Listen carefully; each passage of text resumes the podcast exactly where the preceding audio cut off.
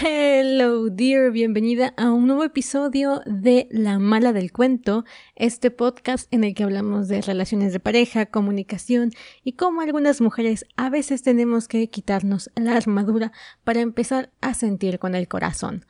Bueno, en esta ocasión el tema que voy a tratar es uno muy muy personal para mí en el sentido de que es algo que a mí me ha ayudado muchísimo y que a veces recomiendo en, en alguna medida, ahorita hablaremos y matizaremos un poco. Se trata de los diarios de odio. Mm, no se llaman como tal diarios de odio, este es un nombre que yo le puse a partir de la experiencia con algunas de mis alumnas, pero yo soy muy de la idea de que hay una oportunidad hermosa y muy grande en aprender, en conocernos mejor y en transformarnos a partir de la escritura autoterapéutica. Si no me falla la memoria, en este mismo podcast vas a encontrar en la temporada 1, me parece, un capítulo dedicado enteramente a qué es la escritura autoterapéutica o también conocido como journaling.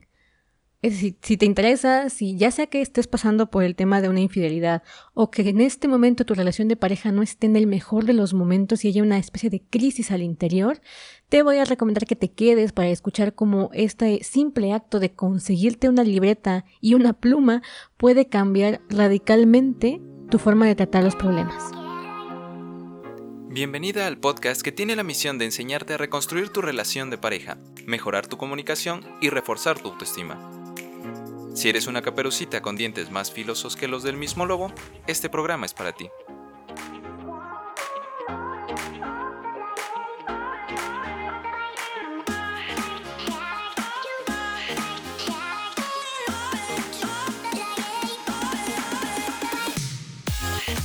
Y bueno, también te comparto una sorpresa que he estado guardando particularmente para ti, para las escuchas de este podcast, y es que nos vamos a abrir por primera vez un Patreon. Tal vez si ya tienes tiempo en el mundo de los podcasts o sigues a youtubers, más o menos sepas que es un Patreon. Patreon, Patreon. Ah, soy muy mala para pronunciar. Patreon. Eh, es una plataforma en la que tú apoyas a tus podcasters o creadores de contenido favoritos con una donación mensual para conseguir un extra, ya sea un podcast exclusivo o algún tema eh, solamente válido para las personas que donen al podcast. Bueno, yo he decidido evolucionar eso de manera radical y lo que te estoy ofreciendo si te vuelves mi mecena o te vuelves mi patrocinadora es una serie de contenidos de ayuda a través de la escritura autoterapéutica, ejercicios, acompañamiento, foro, donde vamos a estar constantemente en comunicación para ir conociéndonos mejor y cultivando nuestro amor propio. Si te interesa más información, ya sabes que puedes darme like o seguirme en mi Instagram arroba soy Gaby Figueroa o directamente en mi página web gabyfigueroa.me. La sección se llama Escuela Mensual porque no solamente se va a tratar de que tú apoyes al podcast si te gusta, que estaría muy agradecida, sino de que yo quiero acompañarte en este viaje hacia ti misma cuando tienes poco tiempo, porque yo sé que las mujeres estamos muy ocupadas manteniendo el trabajo, a los hijos, la familia, y que Queremos darnos un momento para empezar a autoconocernos, empezar a amarnos más, pero no sabemos ni por dónde empezar, ni tenemos una guía que nos acompañe en el proceso. Eso es la escuela mensual. Si te interesa, puedes darme like allá en Instagram o preguntarme o directamente entrar a mi página web. Muy bien, vamos con lo que son los diarios de odio. los diarios de odio nacen más o menos a partir de la experiencia que he tenido con mis alumnas, así tal cual. Yo siempre recomiendo la escritura autoterapéutica, siempre, en casi cualquier proceso, ya sea que estés en terapia, ya sea que estés por tu cuenta, la escritura es una herramienta muy, muy poderosa para uno, organizar ideas. Dos, descubrir cosas que ni siquiera sabías que tenías adentro. Y tres, hacer un diálogo contigo misma. Muchas personas no platicamos realmente con nosotras mismas, no sabemos cómo hacerlo. Hay gente que suele hablarse frente al espejo y hay otras que podemos escribir. Y en el proceso de escribir encontramos cómo la libreta nos devuelve un reflejo. Esto de escribir no es nuevo, lo contaba yo, eh, viene principalmente desde los diarios que son muy, muy viejos y que múltiples personas han tenido diarios que se han vuelto incluso famosos y no nos vamos a meter en ese asunto hoy. pero eh, un journaling o hacer escritura autoterapéutica no es lo mismo a un diario común y corriente. Un diario por norma general se escribe a diario y usualmente se hace en la mañana o al finalizar el día contando la experiencia de tu día a día. Es como una bitácora. Bueno, el journaling terapéutico no es igual a un diario. En el journaling terapéutico hay ejercicios, hay preguntas, no tiene que hacerse todos los días, sino que el propósito es que vayas encontrándote a ti misma a partir de las páginas. Esto más o menos empezó a poner de moda gracias a un libro que se llama El Camino del Artista, en el que la autora contaba cómo las páginas mañaneras le habían cambiado la vida y te recomendaba que todos los días al despertar te escribieras cinco páginas en una libreta, de lo que fuese, y poco a poco ibas a ver cómo eso te iba dando respuestas y se iba creando un hábito casi casi de meditación. Y bueno, yo intenté hacerlo así, hacerlo de esa manera, cinco cinco hojas todos los días, pero me frustré muy pronto.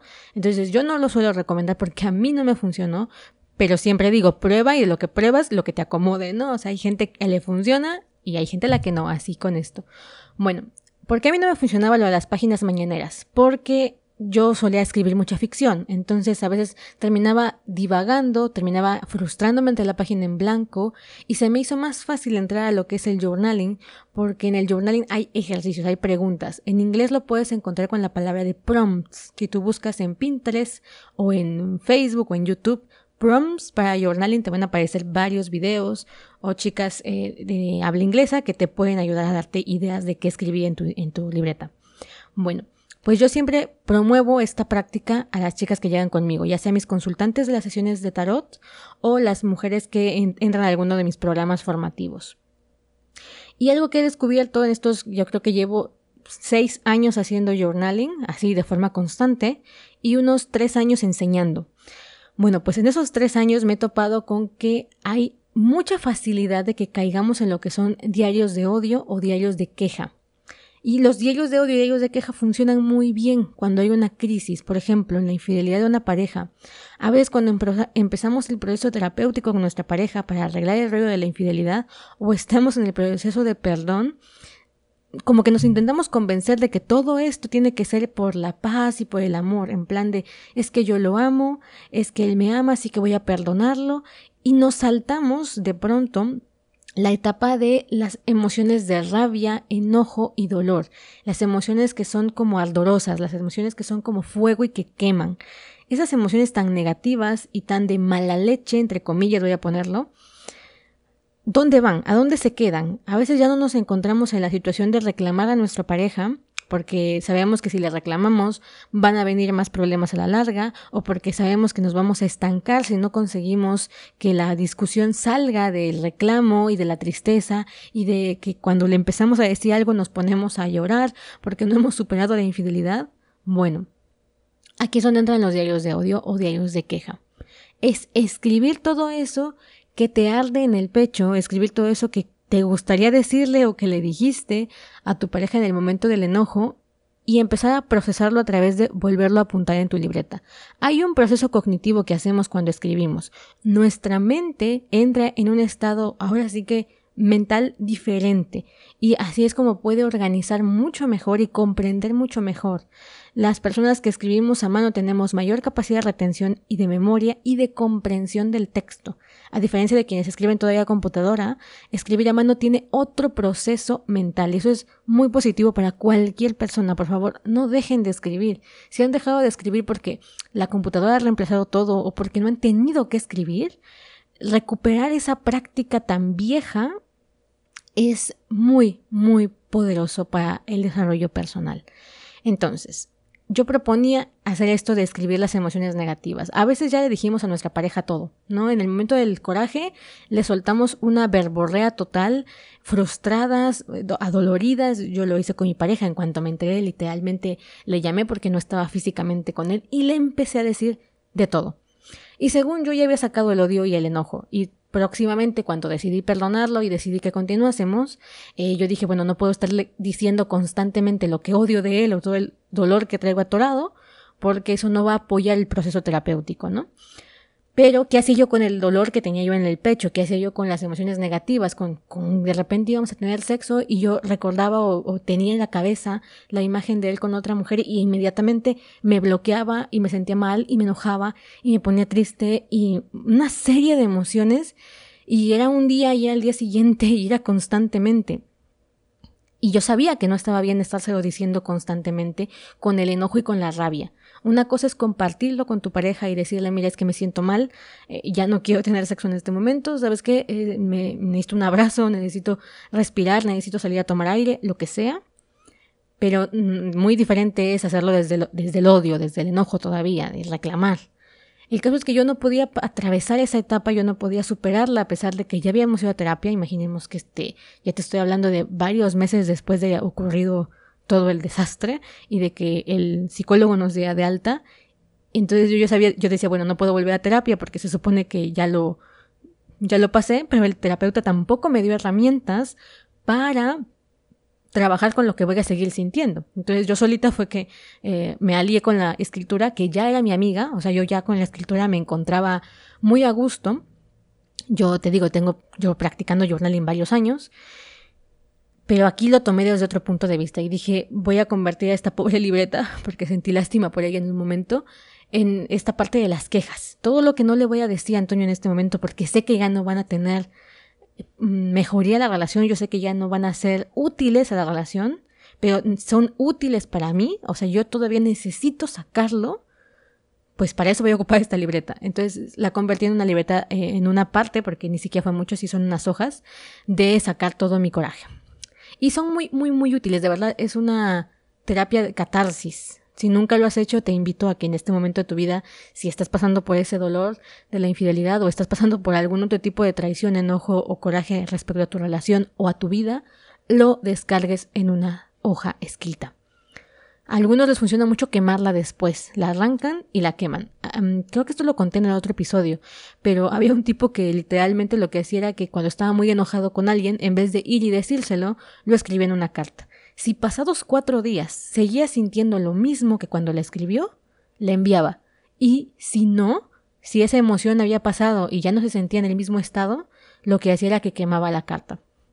Y esto le ayudó mucho a mejorar sus relaciones personales y su control de ira y su manejo emocional. Entonces, bueno, ahí te lo comparto por si te interesa. Em, lo que te quería decir como esto como advertencia. Mira, lo que pasa es que muchas de las chicas con las que empecé a trabajar me empecé a dar cuenta que comenzaban sus diarios de odio o empezaban sus páginas de desahogo o de queja y se quedaban clavadas en esa parte. Y entonces todo su diario se convertía en una constante queja. ¿Por qué?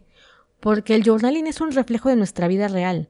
Si nosotras no estamos haciendo cambios en nuestra vida real de manera práctica, o espiritual, o emocional, pues el día a día va a seguir siendo el mismo. Todos los días vas a seguir enojada con tu pareja, todos los días vas a seguir queriendo reclamarle cosas, todos los días va a ser un constante recordatorio de la infidelidad, de la traición, del dolor, y si no cambias esa parte, el diario se va a convertir solamente en una herramienta para mantenerte en el bucle, entonces, yo digo, es un arma de doble filo si no se sabe llevar o si no tenemos una guía. Porque podemos caer en esto de hacer un bucle y entonces realmente nos volvemos en alimentadoras de nuestro propio odio y de nuestra propia tristeza. Y en vez de quitarle leña al fuego, le estamos poniendo más. ¿no? Hasta echamos, le estamos echando gasolina.